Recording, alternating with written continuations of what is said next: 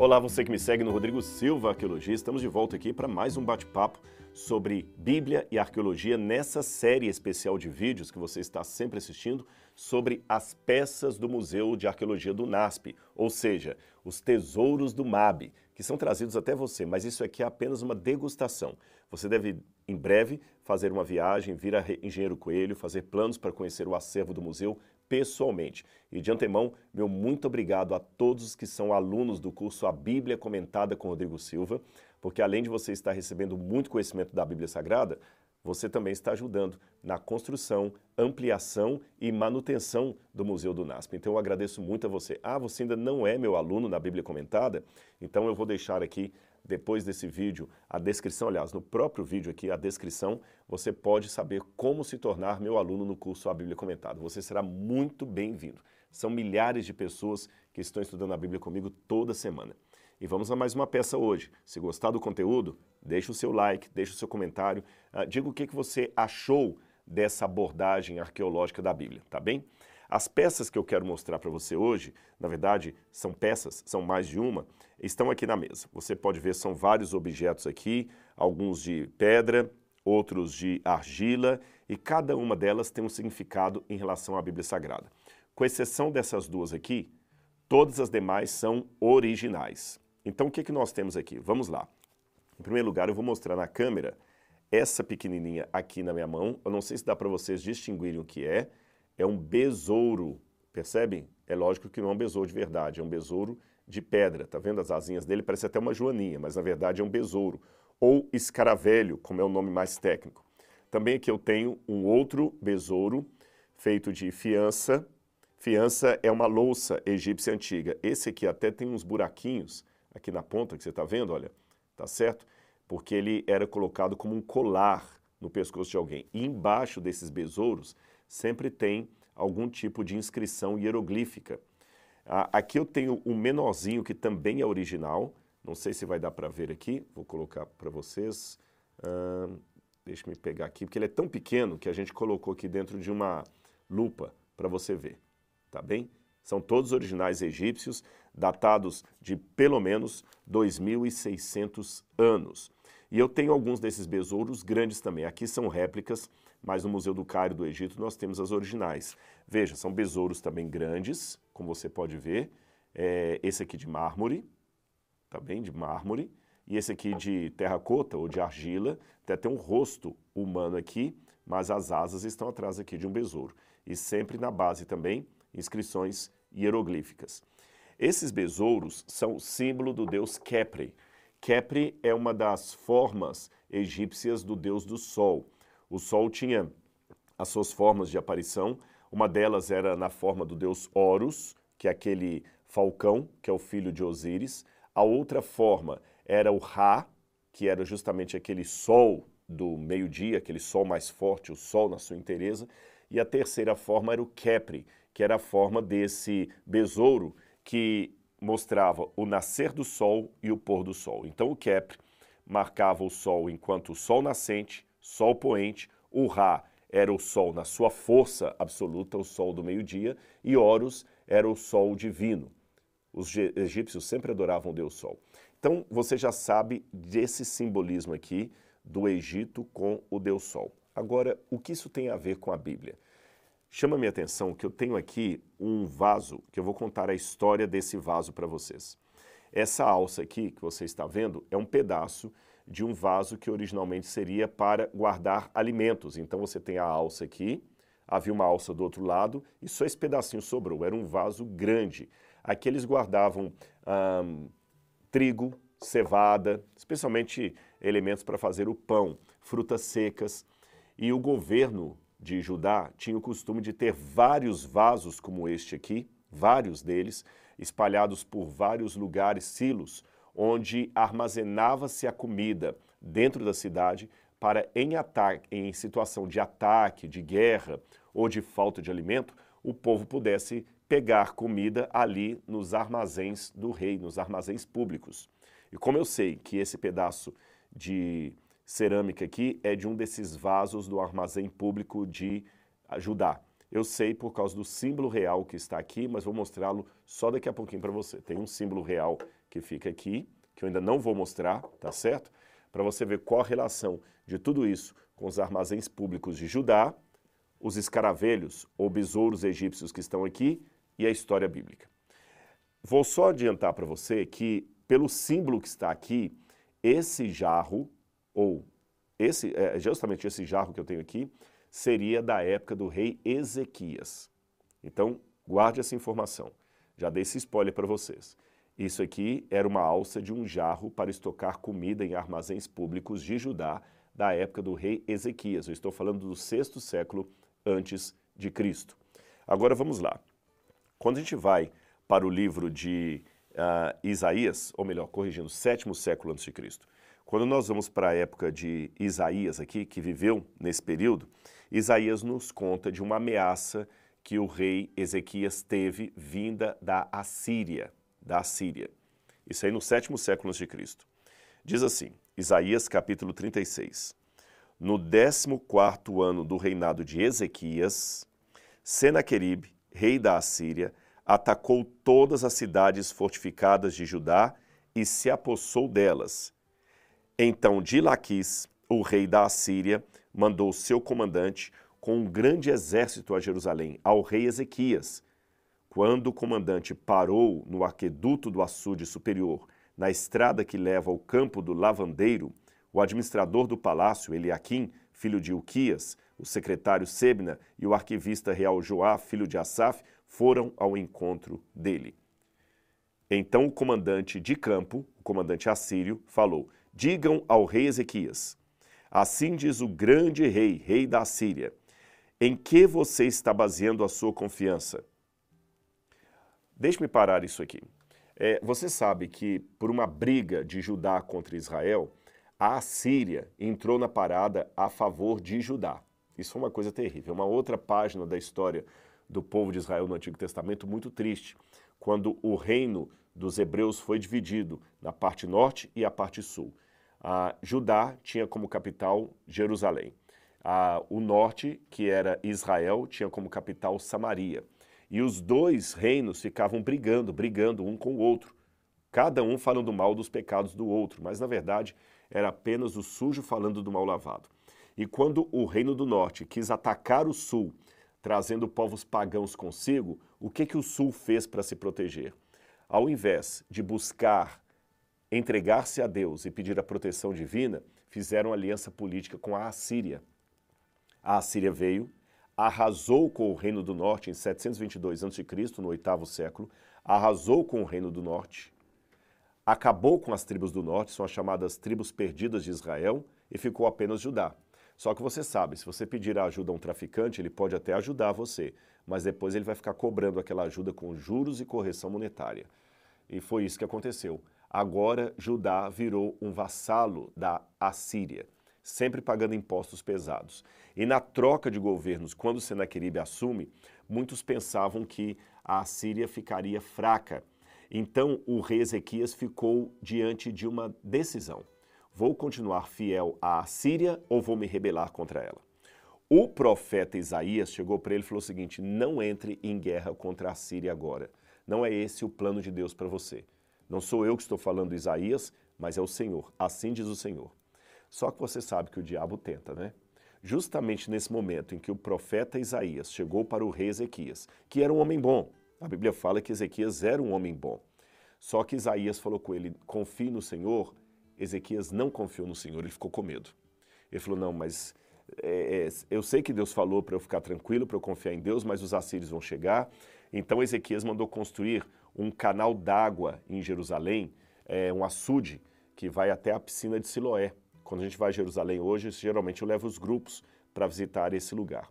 Só que nesse meio tempo, chegaram representantes da Etiópia e do Egito, especialmente o Egito. A Etiópia foi junto também, mas o Egito era melhor. Representantes de Faraó. E sabe o que, eles propuseram? Ó oh, rei Ezequias, ajunte-se ao exército egípcio e nós vamos defender você contra os assírios. O Egito tem carros de guerra, tem arqueiros, tem lanceiros, tem, eh, tem até navios, se você precisar, o Egito vai ter. Tem a força de Faraó. Junte-se a nós. Só que aquela junção política de Ezequias com o faraó representava mais do que um acordo político-militar. Significava adotar a cultura pagã do Egito, trazer para dentro de Judá os deuses, a religião, os usos e costumes, o paganismo do qual o povo judeu deveria estar separado. Então havia muita coisa em jogo ali do ponto de vista da moralidade judaica, da fidelidade a Deus. E agora o rei, que era um bom homem, como eu falei, Ezequias era um bom rei, ele era sincero, ele ficou dividido entre várias vozes. Por um lado, havia a voz de Isaías dizendo: Não confie no Egito, confie no Senhor. Por outro lado, havia a ameaça da Assíria, que era potencializada pelo medo do rei e aqueles que diziam assim: Rei, toma uma decisão porque os assírios estão chegando, os assírios estão chegando. Por outro lado, havia a tentadora é, aliança do Egito que falava: olha, se você fizer acordo conosco e nos deixar ser o seu aliado, nós vamos deixar que o exército egípcio proteja Judá. A quem que ele daria ouvidos? A coisa ficou pior quando a Bíblia fala que de Laquis, o rei da Síria enviou seu comandante com a mensagem para Ezequias. Laquis é uma cidade próxima de Jerusalém, era a maior cidade de Judá depois de Jerusalém. Eu já escavei arqueologicamente em Laquis. Eu conheço o sítio arqueológico, já escavei lá. E nós temos lá muitos indícios da destruição dos assírios. Aliás, quando você vai ao Museu Britânico, tem um painel de Senaqueribe, ali do Palácio de Senaqueribe, que foi levado para Londres, e nesse painel você tem em detalhes todo o entalhe da destruição da cidade de Laquis. E os assírios eram implacáveis, eles cortavam a cabeça das pessoas, praticavam o empalamento, que é atravessar a pessoa com uma, uma, um, um pedaço de madeira, um poste pontiagudo, horrível. Também havia, eles é, é, esfolavam as pessoas vivas. O que, que é esfolar? É quando você vai tirando a pele da pessoa, como se fosse uma latinha de sardinha que você vai abrindo. E a Bíblia fala que o rei ficou com medo. Novamente, o Espírito de Deus toma o profeta Isaías, que chega até ele e fala o seguinte: não confie no Egito. Quer ver a mensagem de Isaías? Veja bem. É, vou ler para vocês aqui como é que Isaías fala para o rei não confiar no Egito. Eu vou ler aqui Isaías capítulo 30, versículo 1 a 6. Olha o que, que o profeta falou com ele aqui, olha. Ai dos filhos obstinados, declara o Senhor, que executam planos que não são meus, fazem acordos sem minha aprovação, para juntar pecado sobre pecado, que descem ao Egito sem consultar-me. É Deus falando através do profeta Isaías. Para buscar proteção no poder de Faraó e refúgio na sombra do Egito. Mas a proteção do Faraó lhes trará vergonha, e a sombra do Egito lhes causará humilhação. Ou seja, quer mensagem mais clara do que essa? Isaías falava: não confie no Egito. Mas a ameaça estava lá. No livro de 2 Crônicas, capítulo 32, diz mais uma vez é, como que o rei Ezequias estava se sentindo ameaçado pela vinda da Assíria. E olha que eu repito, ele era um homem bom, ele tinha boas intenções. Depois de tudo o que Ezequias fez com tanta fidelidade, Senaqueribe, rei da Assíria, invadiu Judá e sitiou as cidades fortificadas para conquistá-las. Como falei com vocês, é, Laquis estava entre essas cidades e ele mandava mensagens de agressão ali, de ameaça. Agora, olha que interessante.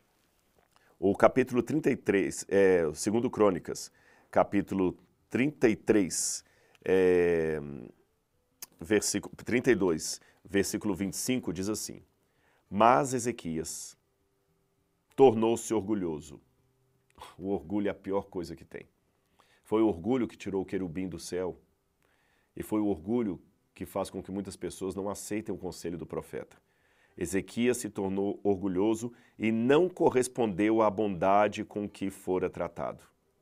Por isso a ira do Senhor veio sobre ele, sobre Judá e sobre Jerusalém. Só que a Bíblia não conta mais o que aconteceu. Não diz o que aconteceu. A Bíblia congela a história nisso aqui.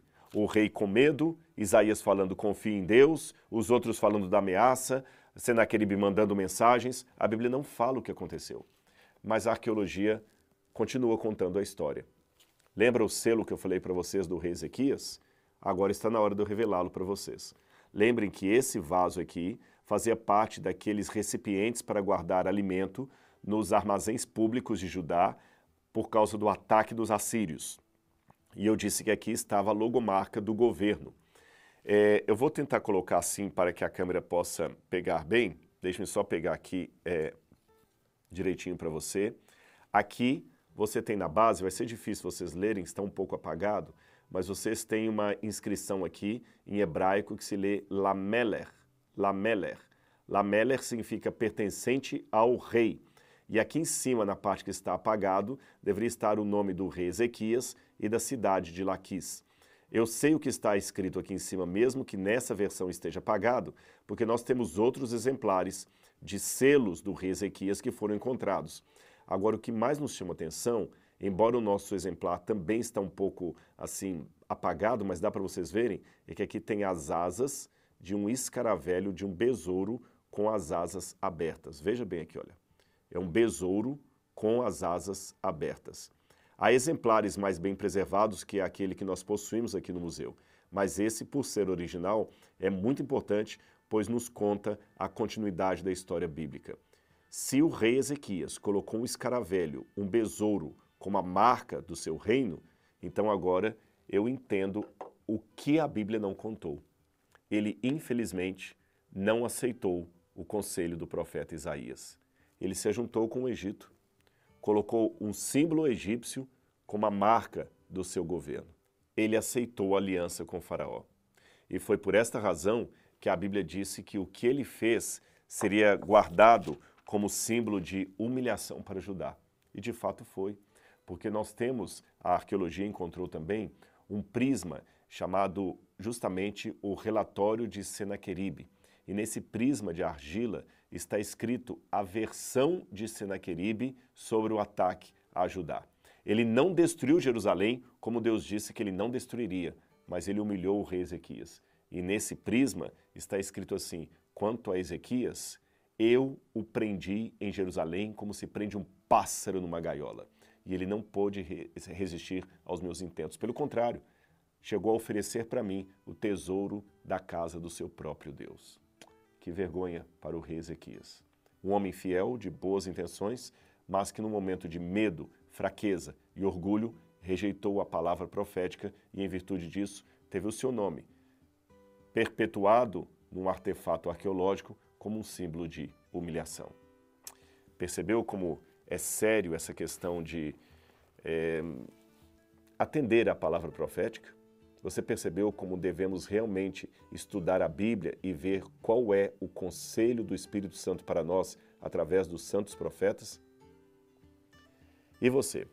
O que você aprende com toda essa história de Ezequias? Será que você também é uma pessoa de boa intenção, mas que ainda tem que lutar contra o orgulho? A mensagem bíblica, mais do que informações históricas e arqueológicas, também está chegando ao seu coração? Eu espero que sim porque esse é o nosso intuito. Não apenas apresentar um documentário com informações interessantes, mas, acima de tudo, apresentar uma mensagem que seja relevante. E se você gostou desse conteúdo aqui, eu tenho uma boa notícia para você. Tem muito mais aguardando você no aplicativo da Bíblia Comentada. Ah, você não sabia? nós já temos um aplicativo da Bíblia Comentada que você pode baixar na Apple Store ou na Play Store, dependendo do celular que você usa. Você baixa o aplicativo, tem muito conteúdo lá gratuito e lá também você pode, inclusive, se inscrever no curso A Bíblia Comentada e aprender muitas outras coisas além dessas que eu estou apresentando aqui no YouTube. Gostou? Deixe seu comentário aqui, quero ouvir a sua opinião. Um grande abraço e até o nosso próximo encontro.